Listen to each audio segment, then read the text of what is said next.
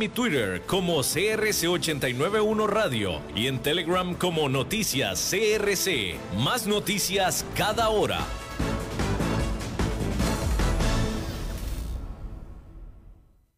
CRC 89.1 Radio y Cadena Radial Costarricense no se hacen responsables por las opiniones emitidas en este programa.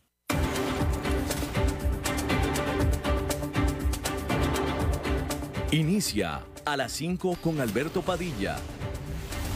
Un programa diseñado con el objetivo de llevarte diariamente un tema de actualidad, acompañado siempre de reconocidos editorialistas, de lunes a viernes a las 5 de la tarde por CRC 89.1 Radio, a las 5 con Alberto Padilla.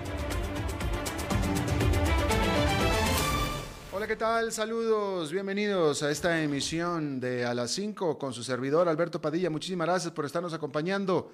Le mando, le envío cálidos saludos afectuosos también desde las instalaciones y la señal de CRC 89.1 FM en San José, Costa Rica, desde donde estamos transmitiendo hasta el punto en el espacio y en el tiempo donde usted nos está escuchando, porque estamos saliendo en diferentes plataformas, comenzando con Facebook Live, en la página de este programa, a las 5 con Alberto Padilla, para que usted pueda escuchar este programa a la hora que usted desee. También lo mismo en el formato de podcast en las principales plataformas para ello. También para que nos escuche a la hora y en el lugar en el que usted desee. Y aquí en Costa Rica, este programa que se transmite en este momento en vivo a las 5 de la tarde en CRC 89.1, se repite todos los días a las 10 de la noche, aquí mismo, por supuesto, en esta estación.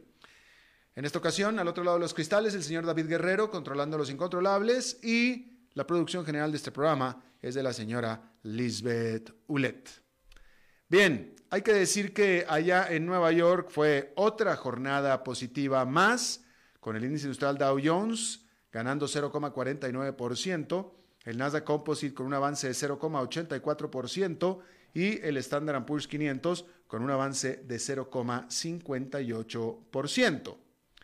Y esto nos lleva a decir que los precios accionarios han estado en una montaña rusa este año, porque en marzo los administradores de activos estaban aterrorizados por una fuerte caída que se dio del 30% luego del bloqueo generalizado de los países. Luego vino un rápido repunte liderado por las acciones tecnológicas. Incluso las empresas no queridas, en particular los bancos y las empresas petroleras, se han recuperado últimamente gracias a las buenas noticias sobre las vacunas del COVID-19. Pero, ¿podría repetirse otra caída más adelante? Incluso cuando las ganancias se desplomaron, el índice Standard Poor's 500 subió un 14,3%. Estamos hablando de las ganancias de las empresas, estamos hablando de los resultados. Cuando estos se desplomaron, el índice SP, SP 500 subió 14,3% sin incluir dividendos durante el 2020, que es casi el doble del rendimiento típico de cada año de los últimos 20 años. Este frenesí en torno a los debuts en bolsa de empresas como Airbnb, cuyas acciones se dispararon un 115% en su primer día de cotización, también parece exagerado. Algunos analistas detectan una burbuja y predicen que ésta reventará. Otros estrategas de inversiones son más optimistas y señalan que los mínimos rendimientos de los bonos del gobierno, marginales intereses que le pagan los bancos por depósitos a la gente, deprimidos ambos por las compras interminables de bonos que están realizando los bancos centrales, significan que hay pocos lugares viables para el dinero de los inversores, además de las acciones. Entonces, por eso es por lo que en teoría estaría justificado el influjo de dinero hacia las acciones, que es lo que ha estado haciendo que éstas suban de manera importante. Bien, pero no es la única burbuja o que parece burbuja que hay por ahí. El Bitcoin, tremenda burbujota. Pero diga lo que quiera sobre la sabiduría de invertir en Bitcoin, Pero la criptomoneda, el Bitcoin, más conocida, sigue rompiendo récords y su repunte no muestra signos de desaceleración. Bitcoin cotizó por encima de 22.700 dólares el jueves después de cruzar el umbral de los 20.000 por primera vez a principios de esta semana. Su valor se ha más que triplicado este año, aumentando un 217% gracias en parte al debilitamiento del dólar. Los respaldos de grandes nombres conocidos están sumando al atractivo principal de Bitcoin. Un alto ejecutivo del grupo inversor BlackRock incluso ha dicho que la criptomoneda podría reemplazar al oro. Y ya los gigantes de pagos Square y PayPal lo han adoptado al Bitcoin. Pero no todo el mundo está convencido de que estas ganancias tan espectaculares puedan mantenerse durante mucho tiempo. Además de que las monedas digitales en general tienen muchos, muy grandes y poderosos detractores que podrían representar una seria amenaza para su futuro. Notable entre ellos está nadie menos que Janet Yellen, próxima secretaria del Tesoro de Estados Unidos, quien es una vocal crítica del Bitcoin desde que era presidente de la Reserva Federal. No estoy yo para contárselo, pero yo tampoco apoyo al Bitcoin para nada. Eh, eh, y yo soy de los de las voces, la más pequeña, la más insignificante, la más que no tiene nada que hacer, eh, que, que aconseja no meterse a este asunto del Bitcoin en lo más mínimo. No es una moneda, no está respaldado por una economía, no nada. Es que tenga mucho cuidado con eso. Hablando de tener mucho cuidado y hablando también de burbujas, por cierto, déjeme comentarle que definitivamente pues ha sido un gran año para Robinhood, aunque este no fue su día. Robinhood, esta aplicación de corretaje accionario gratuita, ha experimentado una explosión en popularidad a medida que las personas que se quedan en casa prueban suerte comprando y vendiendo acciones allanando el camino para que la startup, esta startup, considere una gran colocación accionaria en algún momento del próximo año. Pero los reguladores están cada vez más preocupados por su modelo de negocio, acusando a Robinhood de no proteger a los traders novatos y de fomentar comportamientos riesgosos. Y este jueves fue su día de la verdad. Las autoridades del estado de Massachusetts este miércoles alegaron que la compañía violó la ley estatal al atraer inversionistas sin experiencia usando elementos de videojuego como son animación con confeti de colores celebrando una compraventa y otras técnicas de marketing agresivas. También alegan que Robinhood no pudo salvaguardar, su sistema después de que su crecimiento explosivo provocara docenas de cortes de interrupciones de servicio durante este 2020. Las autoridades aseguran que Robinhood utilizó estrategias como videojueguizar, si me permite el término, videojueguizar su plataforma para alentar y atraer el uso continuo y repetitivo de su aplicación comercial, mientras apuntaba a personas más jóvenes con poca, si es que alguna, experiencia en inversiones. En un comunicado, Robinhood dijo que no está de acuerdo con las acusaciones y planea defenderse de ellas enérgicamente, enérgicamente, discúlpeme, enérgicamente. Recalcó las mejoras realizadas en su oferta de opciones, las salvaguardas adicionales que ha implementado y el mejoramiento de material educativo dentro de la aplicación. Añadió que millones de personas han hecho sus primeras inversiones a través de Robinhood y seguimos enfocados continuamente en atenderlos, dijeron. Robinhood se ha convertido en uno de los ganadores de la pandemia. Sumó 3 millones de cuentas con depósitos solo entre enero y abril y su valuación en el mercado privado ha aumentado a 11.200 millones de dólares. La creciente influencia de los inversionistas minoristas, novatos, ha sido un gran tema de conversación este año, aunque una revisión del efecto de Robinhood sobre los movimientos del mercado de valores realizada durante septiembre por la firma Ritholtz Wealth Management encontró que el impacto parece estar exagerado, el impacto de Robinhood. El boom de Robinhood ha puesto en alerta a otras corredurías en línea. La firma PitchBook dijo en un informe a principios de este año que Robinhood está tomando una participación de mercado significativa en tiempos de mayor volatilidad comercial impulsada por la pandemia, al tiempo que reduce las tarifas en toda la industria. Pero con el salto en popularidad ha venido un mayor escrutinio de sus prácticas. En junio, la familia de un estudiante de 20 años dijo que éste murió por suicidio después de la confusión sobre un aparente saldo negativo por 730 mil dólares en su cuenta de Robinhood. Los cofundadores de la startup dijeron que estaban personalmente devastados por esta tragedia y como respuesta anunciaron una serie de cambios en la plataforma. Los reguladores están en desacuerdo con la frecuencia con la que los inversionistas novatos y aficionados pueden realizar operaciones y de hecho las realizan.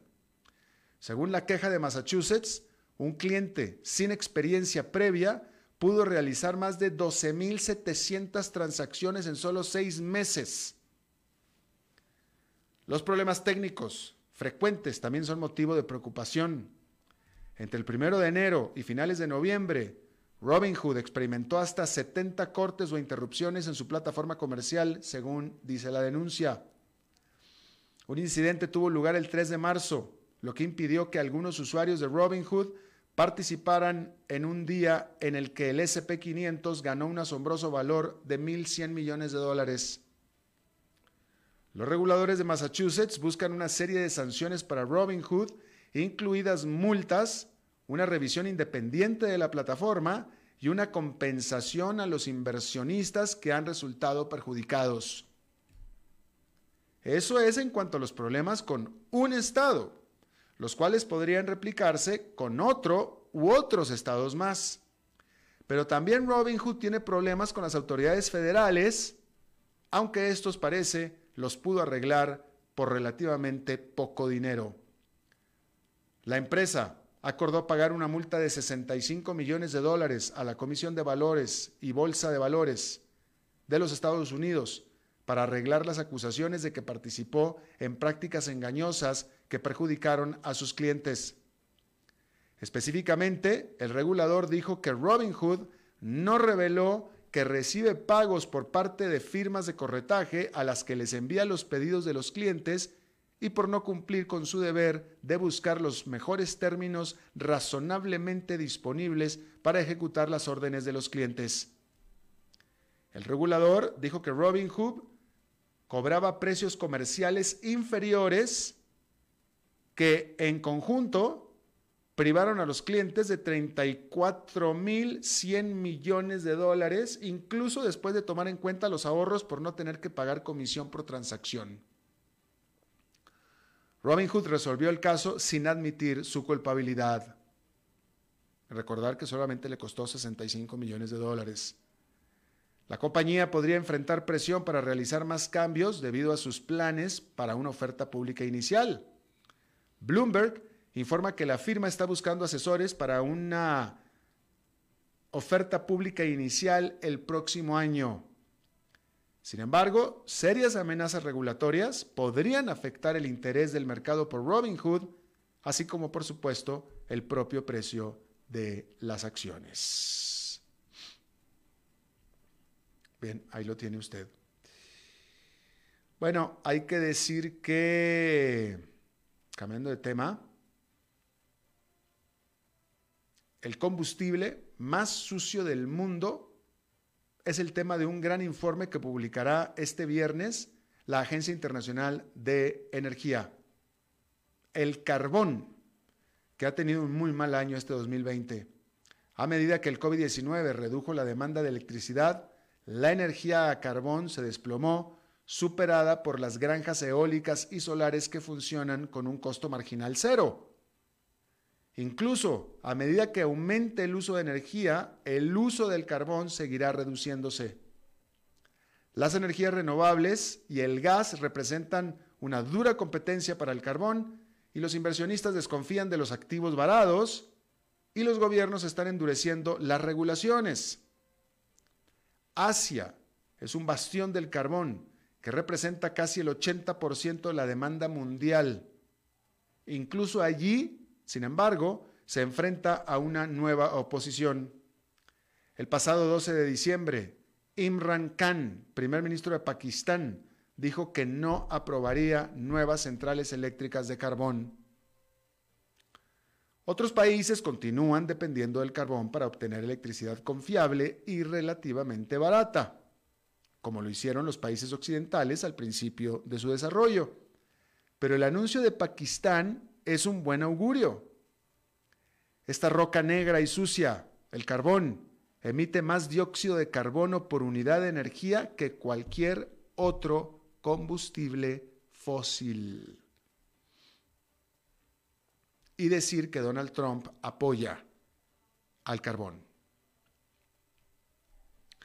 Bueno, en un tema internacional hay que decir que ha pasado ya, han pasado ya 10 años desde que Muhammad Bouzazi, un pobre vendedor callejero en Túnez, se prendió fuego para protestar contra la policía corrupta que confiscó su mercancía.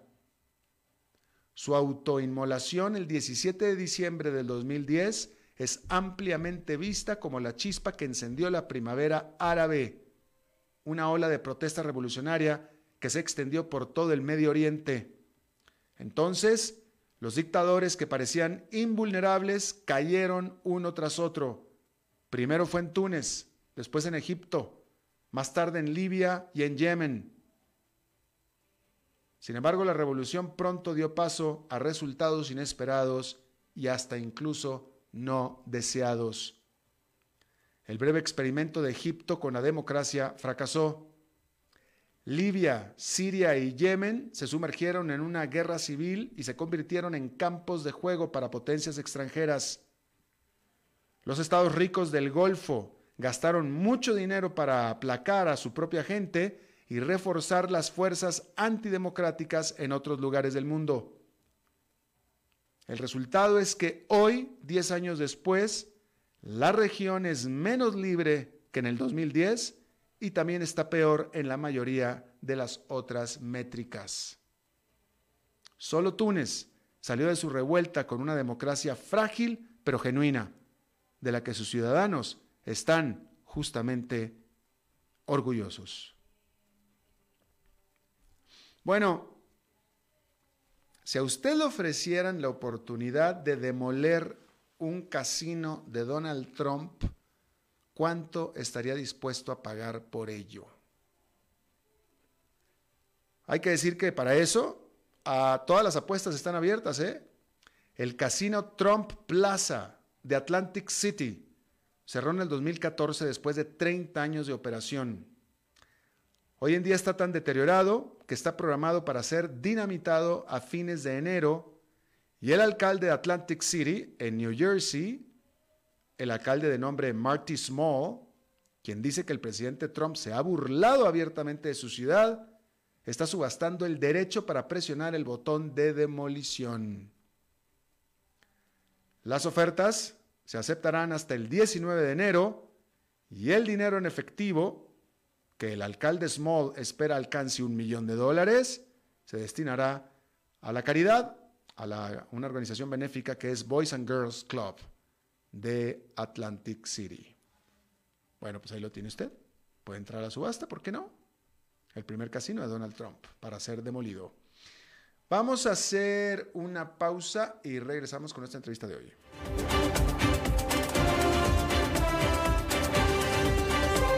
A las 5 con Alberto Padilla por CRC 89.1 Radio. Dijo Santo Tomás de Aquino.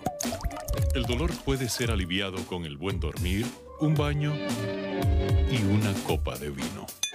Bodegas y viñedos La Iride, vinos argentinos de la región de Mendoza. Colecciongourmet.com En Navidad todo se siente diferente. El aire, la música, el amor. Vivamos esta Navidad en familia Cadena Radial Costarricense. Evitar el contagio. Ya sabes cómo hacerlo. El reto está en no dejar de hacerlo. Seguite lavando las manos frecuentemente con agua y jabón. No te toques la cara sin haberte lavado las manos primero. Tapate la nariz y la boca con el antebrazo antes de toser o estornudar. Mantenete a una distancia física de 2 metros y no debes olvidar llevar puesta siempre la mascarilla como barrera de protección. Si respetas las reglas, evitas el contagio.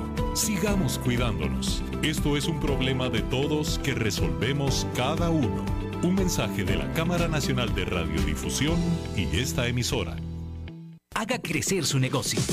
Facebook, Mercadeo y más. Imágenes en alta definición, estrategia de crecimiento y muchos beneficios. Información al 7189-5277. Paquetes especiales desde 40 mil colones mensuales. Sí, todo eso desde 40 mil colones mensuales. Contáctenos al 7189-5277.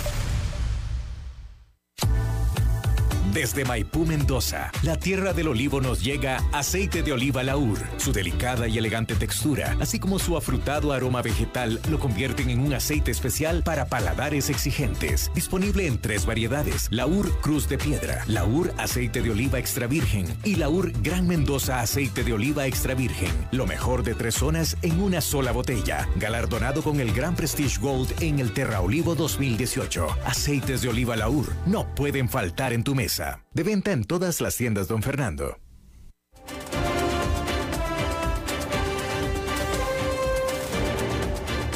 Seguimos escuchando a las 5 con Alberto Padilla.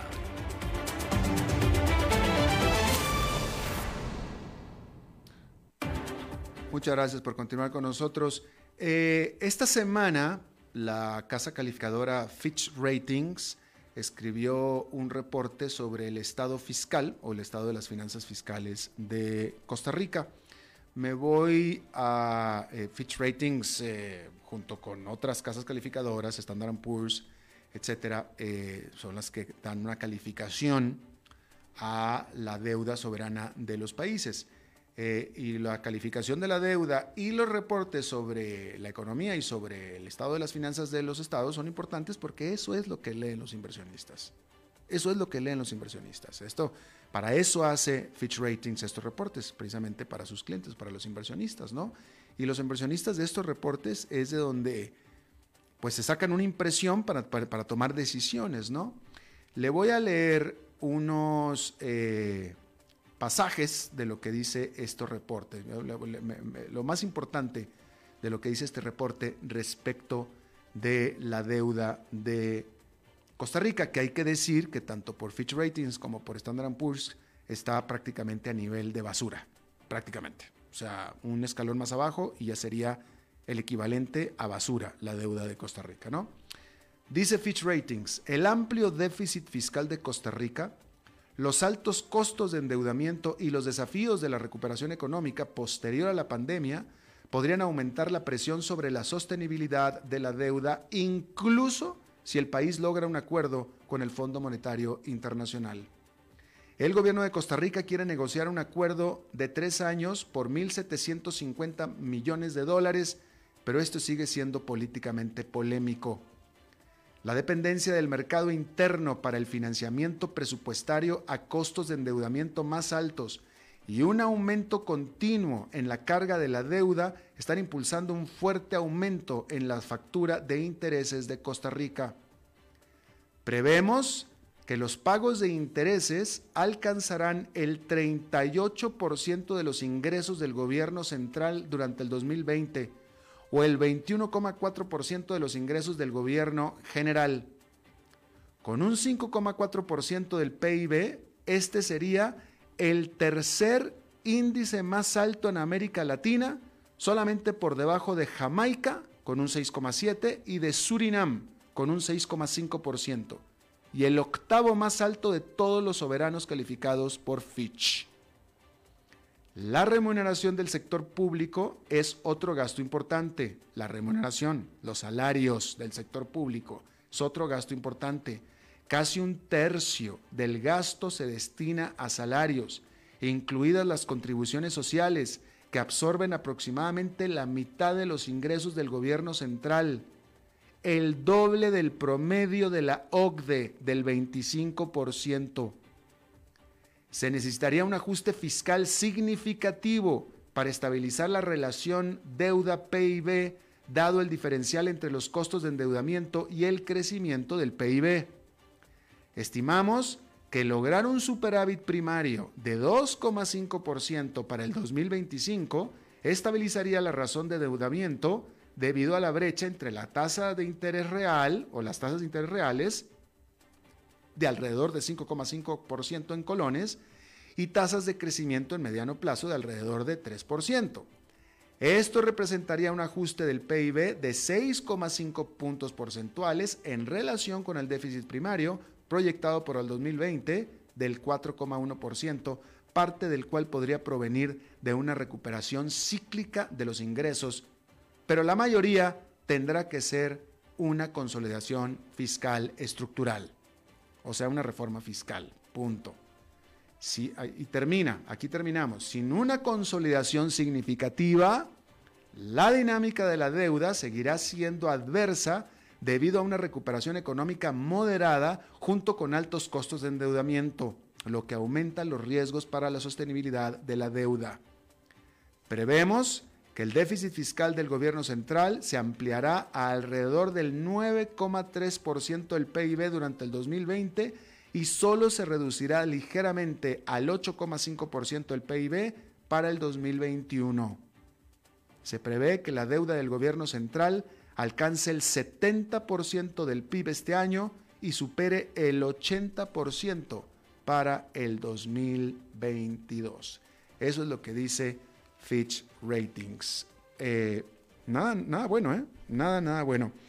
Yo le agradezco muchísimo que esté conmigo Denis Meléndez. Él es economista, él es matemático, él fue regulador federal y es miembro de consejeros económicos y financieros. Denis, muchas gracias. Saludos de nuevo. Denis, ¿me escuchas? Denis. Denis, ¿nos puedes hablar? ¿A qué micrófono? No, no, te estoy entendiendo, David. Este, ¿Lo tenemos a Denis o no? A ah, Denis, tienes el micrófono en mute. Eso, me dice David aquí el... No, pues no. Denis. Hay que volver a conectar con Denis.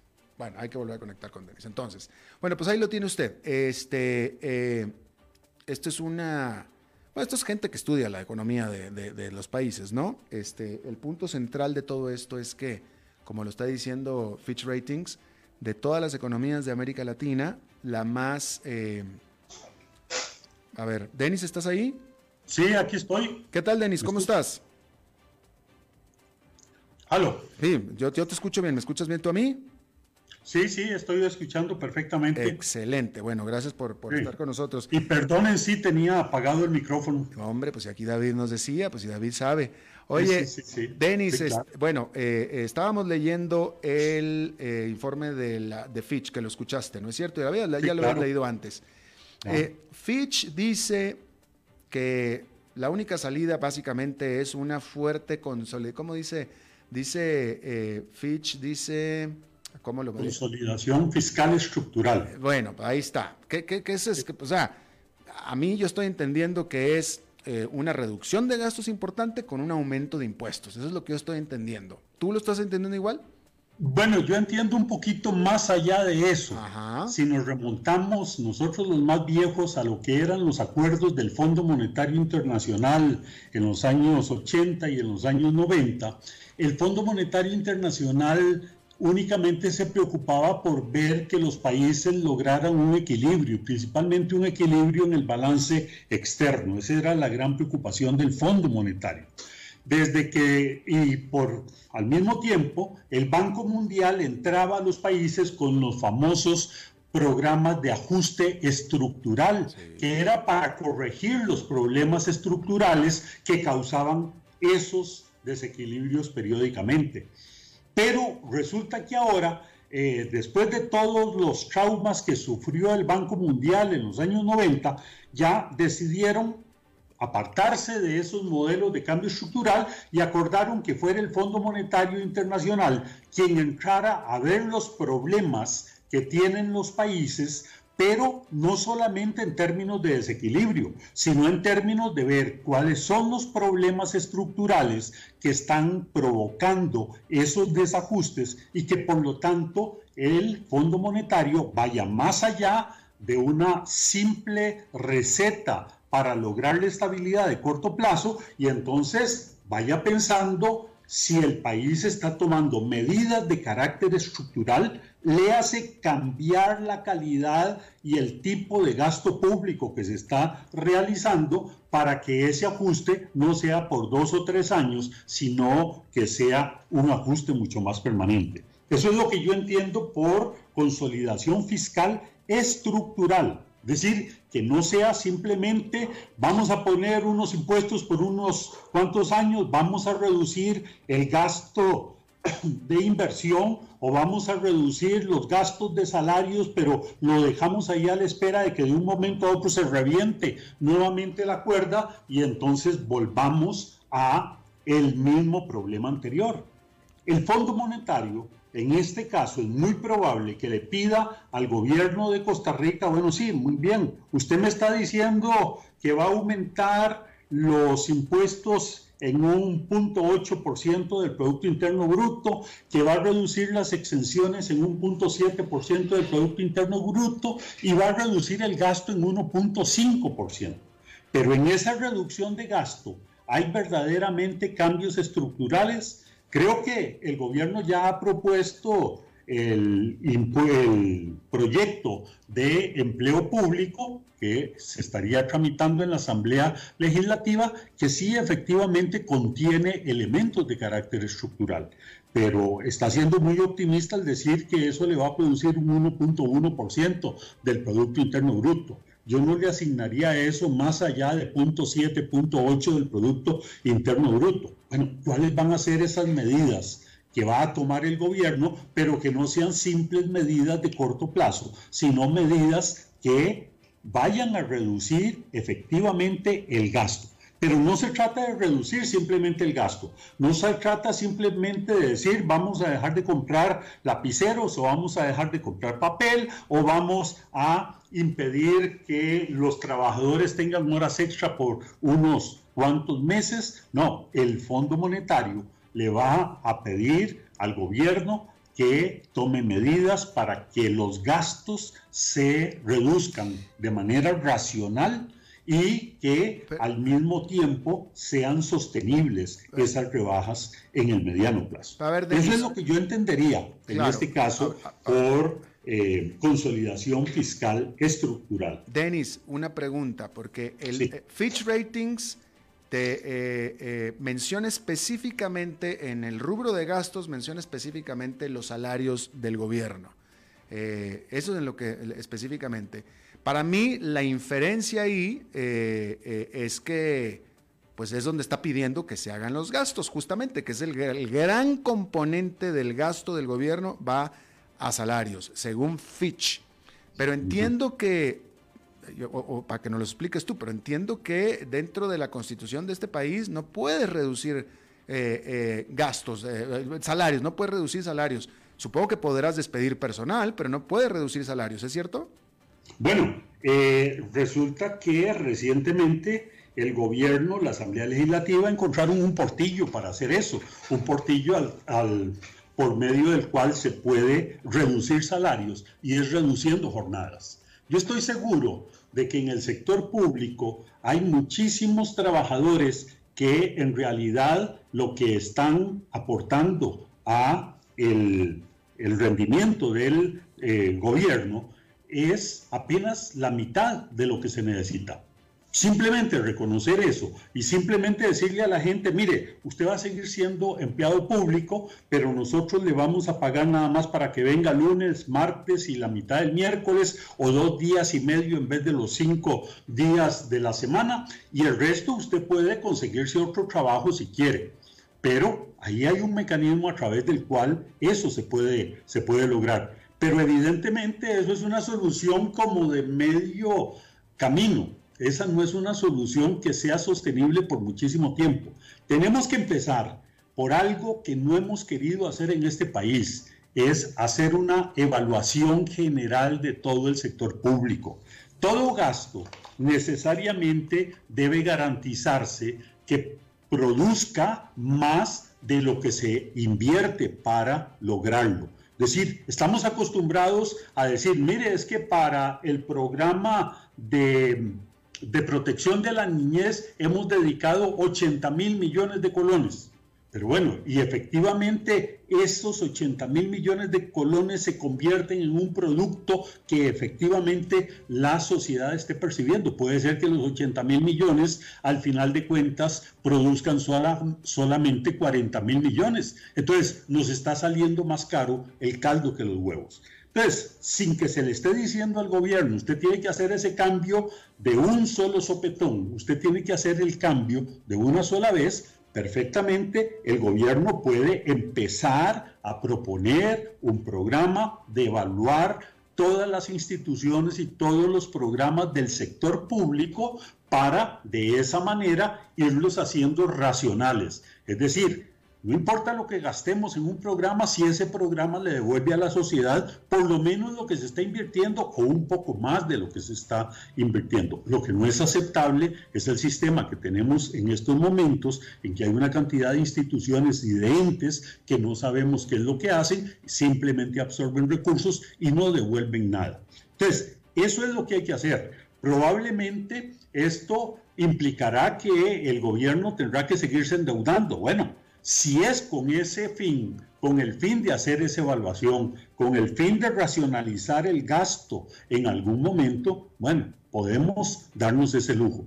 Pero en las condiciones actuales en que el gobierno simplemente está pidiendo a la Asamblea Legislativa, apruébenme este y este otro crédito, el gobierno va a tener que pedir prestado el año entrante 9.300 millones de dólares. Bueno, 9.300 millones de dólares es una cantidad desproporcionada en comparación, por ejemplo, con el crédito que le acaba de rechazar la Asamblea Legislativa de 250 millones de dólares. Estamos hablando de que de esos 9.300 millones, bueno, una gran parte es la deuda interna. El gobierno podría estar aspirando a que la gente le renueve todos esos títulos y lo mismo la deuda externa. Pero si el gobierno no hace el propósito de poner las finanzas en orden, si el gobierno simplemente va a tomar nuevamente esos recursos para emplearlos en gasto ineficiente, pues entonces ahí estamos haciendo un pésimo negocio. Ahí es donde hay que decirle al gobierno, mire, por favor, ya si usted no tiene un plan concreto de cómo va a hacer para que el gobierno gaste con eficiencia, que el gobierno produzca lo que tenga que producir en proporción a los recursos que se le están dando, pues entonces mejor no se endeude, mejor empiece a ver cómo recogemos velas, cómo achicamos el tamaño del sector público y no nos queda más remedio que hacer un ajuste de una sola vez. Yo no quisiera que ese ajuste se haga de una sola vez, pero sí quisiera ver al gobierno proponiendo un plan de mediano plazo para ir haciendo esa reducción eh. estructural que es probablemente lo que le va a pedir el Fondo Monetario Internacional. seguramente que sí, seguramente que sí, Denis. Pero ahora yo te pregunto, porque eh, desafortunadamente eh, en todo este asunto, o sea, en el asunto de los números que estamos echando tú y yo y Fitch Ratings y los demás economistas, pues la solución es muy fácil, eso es muy fácil, está muy claro qué es lo que hay que hacer. Eh, yo quiero pensar que este gobierno también más o menos le queda claro qué es lo que hay que hacer, pero una cosa es, eh, o sea, del, de, la, del plato a la boca se cae la sopa, ¿no? Este, yo creo que todos los que vivimos en Costa Rica hace dos años tenemos recuerdos de los problemas civiles que hubo en las calles con las huelgas y bloqueos y etcétera, simplemente con la, negociación de la reforma fiscal que se hizo hace dos años. Entonces, este gobierno sabe perfectamente bien qué es lo que va a pasar en el momento en el que empiece a proponer lo que aquí estamos discutiendo tú y yo, Denis. Entonces yo te pregunto a ti, los números salen, los números ya sabemos cuáles son, pero ¿cuál es la capacidad política real de poder hacerlo? Bueno, lo que pasa es que esa ya es una realidad. A la gente no le va a gustar para nada el acuerdo con el Fondo Monetario. Hay grupos que ya están haciendo sonar tambores en caso de que el gobierno efectivamente logre ese acuerdo con el fondo. Ya hay grupos que fueron los mismos que sonaron tambores el año anterior o a mediados de este año por la propuesta de impuestos que lanzó el gobierno a finales de abril. Eh, bueno, en donde la gente estaba muy enojada porque se pensaba aumentar los gastos. Probablemente los empleados públicos se van a enojar también en cuanto se tramite un proyecto de ley de empleo público que les va a afectar y bueno, tiene que afectarlos porque si no, no tiene ningún sentido de que se tramite. El gobierno tiene que estar consciente de eso, está metido entre ese zapato, indudablemente, pero si no hace esos ajustes, el zapato en que se va a meter es un zapato todavía más hondo, un zapato del cual definitivamente ni el gobierno ni el resto de Costa Rica vamos a salir adelante. En este caso ya no se trata de buscar una salida que no sea dolorosa. En este caso se trata de buscar una salida que sea lo menos dolorosa posible pero que va a ser dolorosa, va a ser dolorosa, ya sea por aumento de impuestos, por reducción de gastos o por algún otro tipo de medidas, bueno, la eliminación de las exenciones que abundan en esta economía para que entonces el gobierno pueda equilibrar su presupuesto. Yo no quisiera que sea por vía de los impuestos, porque ya sabemos que los impuestos son recesivos, es decir, los impuestos tienden a hacer que la economía funcione mucho más lentamente, que la economía no produzca. Bueno, y en una situación como la que estamos, en donde estamos con una recesión cercana al 5, 6% del Producto Interno Bruto en este año, proponer impuestos para que entonces no nos podamos reactivar el próximo año es una mala solución. no queda más remedio que aceptar, bueno, el gobierno está en un zapato, el gobierno tiene que aceptar que tiene que tomar esa medicina lo que pasa es que el gobierno esto lo sabía desde hace dos años cuando empezó su gestión y la administración pasada lo sabía y no han querido tomar las medidas y han dejado que se vayan posponiendo y posponiendo y posponiendo los ajustes y llegamos al momento en el cual todo eso se juntó y entonces ahora sí nos van a decir, bueno, ¿cómo vamos a tomar medidas de una sola vez? Bueno, es que al final de cuentas no las quisimos hacer paulatinamente. La única forma en que lo podemos hacer paulatinamente es, bueno, pongámonos a hacer un plan de cómo nos vamos a recuperar pidámosle al Fondo Monetario Internacional que nos ayude, pidámosle a la comunidad internacional que no nos vea tan feo como nos están viendo en este momento y peor como nos podrían ver y nos sigan prestando plata sin que esas tasas sean súper exageradas pero siempre y cuando tengamos idea de hacia dónde vamos y cómo vamos a resolver el problema. Precisamente, Denis, y ya me quedan nada más dos minutos, este, precisamente eh, eh, precisamente como tú bien lo has dicho, como se han pospuesto todas estas decisiones y ya estamos en una situación de emergencia, es por lo que el ex, el exministro de Hacienda afirma, el saliente, el que acaba de estar el último, afirma que no se puede arreglar la situación sin las dos cosas, un recorte de gastos y un aumento de impuestos. Yo pienso exactamente lo mismo, simplemente por la envergadura del problema, y a eso es a lo que yo entiendo cuando Fitch dice un ajuste fiscal significativo. Fitch no habla de reducir gastos nada más, habla de un ajuste fiscal significativo. Y a mí me parece que no hay de otra en este momento más que las dos cosas, rebajar gastos, reducir gastos y subir impuestos. Yo diría que efectivamente sí, eh, subir impuestos es muy doloroso, a mí no me gusta para nada que se suban impuestos, pero lo que no se vale es que el gobierno simplemente confíe en que se van a subir impuestos, pero que no esté proponiendo ningún cambio estructural para evitar que estas situaciones se sigan eh, dando en el futuro. Lo lógico es, bueno, si hay que poner algún tipo de impuestos, está bien, pero se los cambiamos por un cierto tipo de de, estructura distinta en el funcionamiento del Estado, en el cierre de una serie de instituciones, paulatinamente, nadie está diciendo que se haga de una sola vez, en buscar formas de evaluar los programas del sector público para que estos efectivamente nos demuestren si son productivos o no son productivos. No se vale simplemente decir, no, mire, vamos a reducir el gasto en 1,5%, 0.8%, vamos a aumentar los impuestos, que al final de cuentas, si el fondo no acepta el 3%, nos va a decir, bueno, el 3,5%, entonces ya los impuestos van a ser 1.3% y probablemente van a tener que ser más porque esos cálculos hay que verlos con lupa. Eso no se vale. Yo empezaría por plantear cuál es el ajuste hacia el cual vamos, cuál es la estructura del sector público que queremos y posteriormente, bueno, hablemos, hablemos de créditos, hablemos de impuestos y si esos impuestos son temporales o son permanentes, hablemos de la reestructuración del propio sistema tributario, que es un desastre. 106 impuestos distintos, de los cuales 9 o 10 son los únicos que producen, pues evidentemente lo único que fomenta eso es la evasión de impuestos, fomenta la ilusión de impuestos y bueno, es necesario cambiar todo esto para entrar en una economía más racional.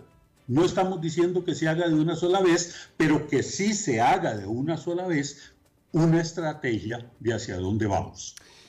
Denis Meléndez, economista, matemático, miembro de Consejeros Económicos y Financieros, te agradezco muchísimo que hayas estado con nosotros charlando. Con mucho gusto. Cualquier otro momento, encantado. Gracias, muy amable. Hasta la próxima. Vamos a hacer una pausa y regresamos con Fernando Francia. A las 5 con Alberto Padilla, por CRC 89.1 Radio.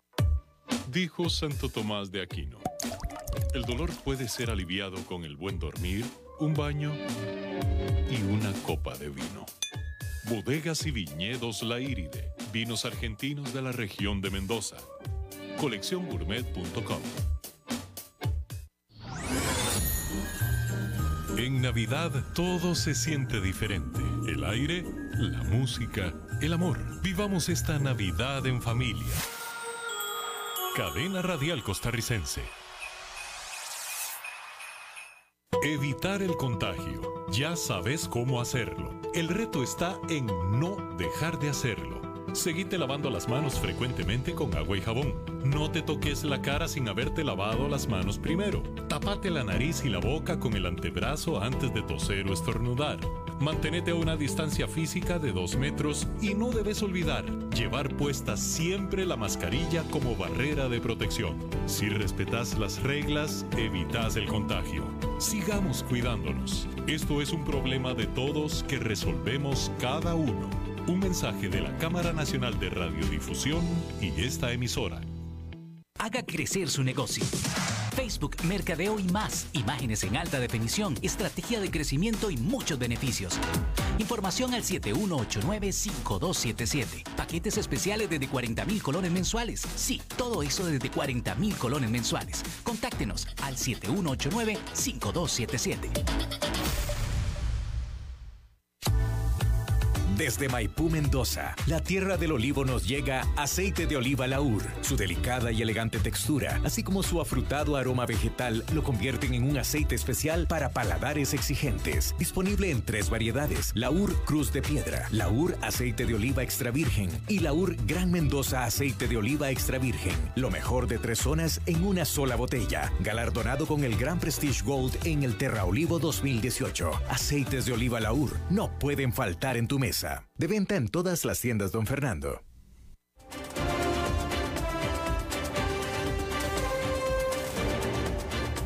Seguimos escuchando a las 5 con Alberto Padilla. Jueves de Fernando Francia. Fernando.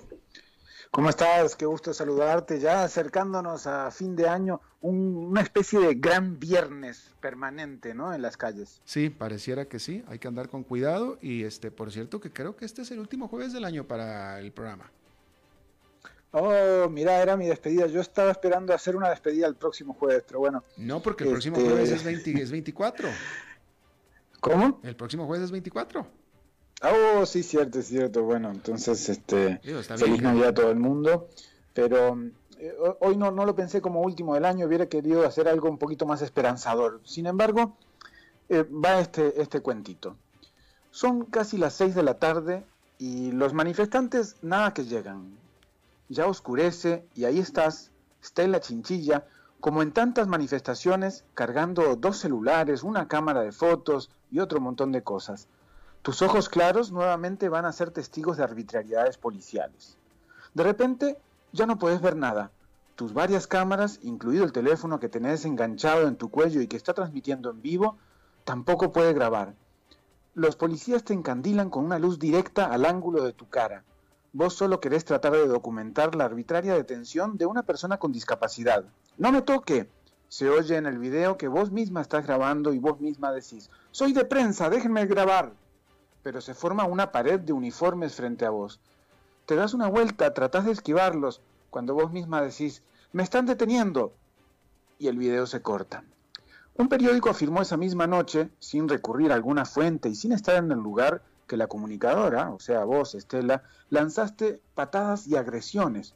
Fuiste unas horas detenida y liberada más tarde, pero quedó fijada una audiencia para la siguiente semana que confirmó que vos no habías ejercido obstrucción a la labor policial e incluso la sala constitucional condenó al cuerpo policial por la detención arbitraria. Eso pasó el viernes 13 de noviembre en Cartago, sí, en Costa Rica. Ser periodista, ya sabemos, ya se ha dicho mucho, tiene sus consecuencias y puede ser un peligro. Claro que no cualquier periodista, y no siempre, no sobre todos los temas en los que uno decide investigar o trabajar. Parece que es algo de lo que pasa mucho en China, Arabia Saudita, Turquía y Egipto. Por ejemplo, son los cuatro países en donde hay más periodistas encarcelados en este momento. China, Arabia Saudita, Turquía y Egipto. Sin embargo, en Estados Unidos, mm, que no se queda atrás, registran 117 periodistas que fueron sujetos de arresto o procedimientos eh, o procesados penalmente durante 2020, aunque ninguno en este momento está detenido. Son datos de el Comité para la Protección de Periodistas, que acaba de lanzar su estadística del año, y también de Freedom of the Press Foundation. Este año es el quinto año consecutivo que gobiernos represivos han encarcelado a cerca de 250 periodistas como mínimo. El Comité para la Protección de Periodistas señaló como muy preocupante el discurso antiprensa de Trump, que ha envalentonado a diversos regímenes autoritarios y que su promoción de las llamadas noticias falsas ha fortalecido la persecución contra periodistas. Un total de 36 periodistas, el 13%, son mujeres.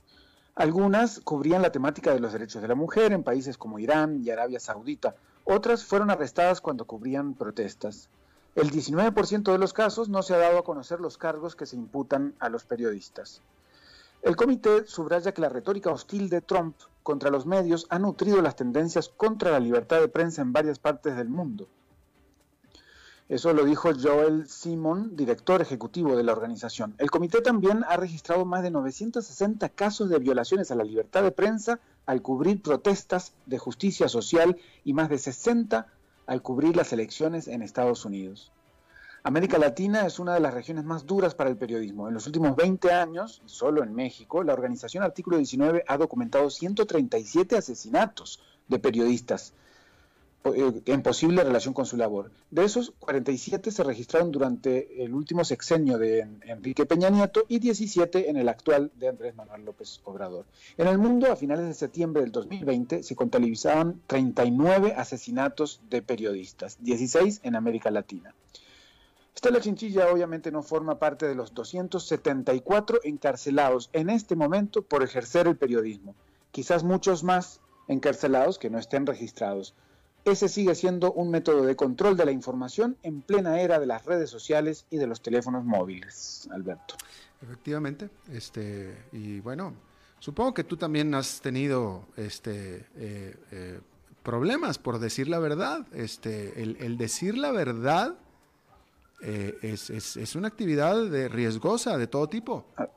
Riesgosa. Y qué loco, ¿no? Que en este momento de tanta comunicación, de tantas redes sociales, de, tanta, tanta interactividad eh, eh, eh, automática siga siendo riesgoso, ¿no? E, estos 200, no, esos 960 casos de, periodistas que algo les pasó durante este último año en Estados Unidos es brutal. Totalmente, totalmente. Dicen que, tenía mucho que ver con, todas las protestas, ¿no? Que hubo tanto a partir de, George Floyd y de todo el, tema eh, afro en, Estados Unidos. Bueno, uno de esos temas que, coparon la agenda de este año, pues estaban relacionados algunos de esos casos, ¿no? Sí, definitivamente. De hecho, está el caso del periodista, creo que era de CNN, si mal no recuerdo, que al aire él reportando, en ese momento lo arrestaron. Al aire. Ahí estaba el video. Este, bueno, pues sí, Fernando, próximo jueves es 24 y el siguiente es 31, o sea que estás out. Ah, estoy out. Bueno, voy a ver si hago, hago alguna fuercita ahí con la productora para que me coloque un miércoles, un viernes o alguna cosa así. ok, Fernando, gracias. Ya veremos. Bueno, un abrazo grande. Hasta luego, igual. Bueno, eso es todo lo que tenemos por esta emisión. Muchísimas gracias por habernos acompañado. Espero que termine su día en buena nota, en buen tono y nosotros nos reencontramos en 23 horas. Eh, mañana, mañana el programa es grabado. Eh, va a ser repetido, sí, porque, pues, David, no te hagas el que, el que no sabes ni qué, pues mañana tienen aquí la, la, pequeña eh, almuerzo navideño. Entonces, este, si quieres trabajar, ¿qué quieres? ¿No?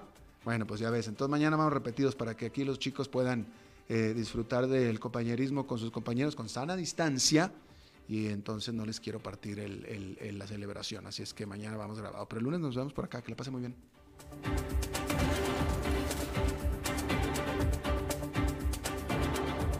Concluye a las 5 con Alberto Padilla.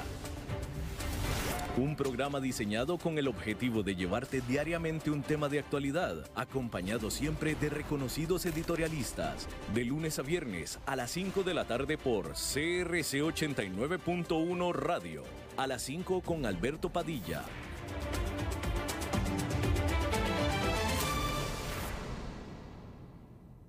Somos más que descuentos, somos una red de servicios a su disposición somos medicina preventiva e integral. Somos Global Medical y estamos en todo el país. Farmacias, ópticas, especialidades médicas, laboratorios. Somos Global Medical. Salud total a su alcance. Llámenos al 4010-0171. Síganos en redes sociales como Global Medical Costa Rica.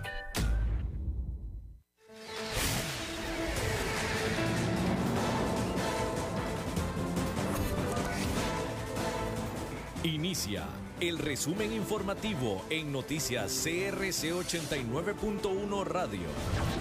Hola, ¿qué tal? Son las 17 horas con 58 minutos y estos son nuestros titulares. 25 mil personas recibirán un único depósito de 125 mil colones como parte de la liquidación del presupuesto del bono Proteger. Muertes por aparente intoxicación con metanol alcanzan a 47. OIJ allanó ocho puntos en Cartago para obtener evidencia sobre una investigación de aparente robo de combustible en el sector de San Blas. El Sistema Eléctrico Nacional sumará al concluir el 2020 el sexto año consecutivo con más del 98% de generación renovable. En el mundo, Pfizer devolvió casi mil dosis de la vacuna contra el COVID-19 por estar demasiado frías. En los deportes, la FIFA dio a conocer a los 11 mejores jugadores del 2020 para el premio The Best. La economía. Un total de 25 mil personas recibirán un único depósito de 125 mil colones como parte de la liquidación del presupuesto del bono Proteger, el cual fue implementado por el gobierno para las personas afectadas en materia laboral debido a la pandemia. El subsidio será otorgado a aquellas personas que completaron la solicitud respectiva y califican para el beneficio, pero no lo recibieron en etapas anteriores, según informó el Ministerio del Trabajo. Los recursos para esta ocasión provienen del Instituto Nacional de Seguros y de la venta de combustibles. Hasta el momento, el bono Proteger ha permitido que más de 696 mil personas de todo el país recibieran una entrada económica después de ver sus ingresos disminuidos por suspensión de contrato laboral, modificación de su jornada o desempleo.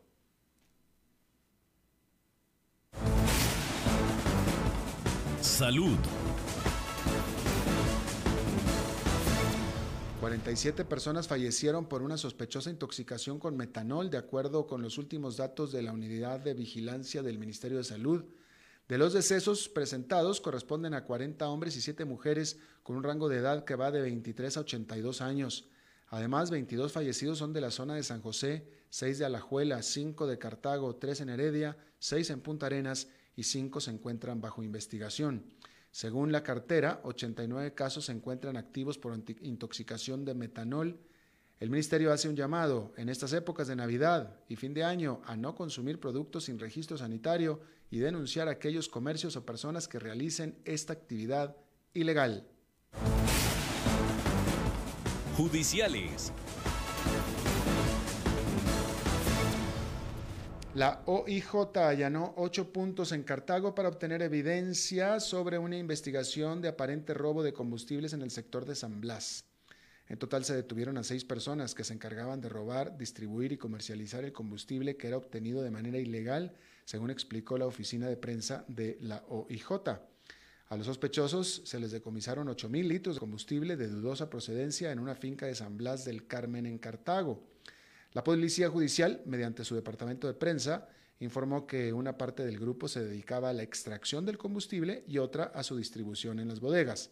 Además, se vinculó a los propietarios de estas bodegas, pues estos compraban el producto para revenderlo. Noticia positiva.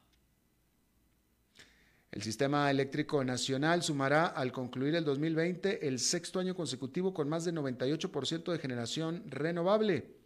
El dato se presenta en un periodo marcado por la pandemia, en el que según el Instituto Costarricense de Electricidad, el consumo eléctrico del país cayó cerca de 3%. En datos preliminares al 15 de diciembre, la producción con las cinco fuentes limpias llega al 99,78%.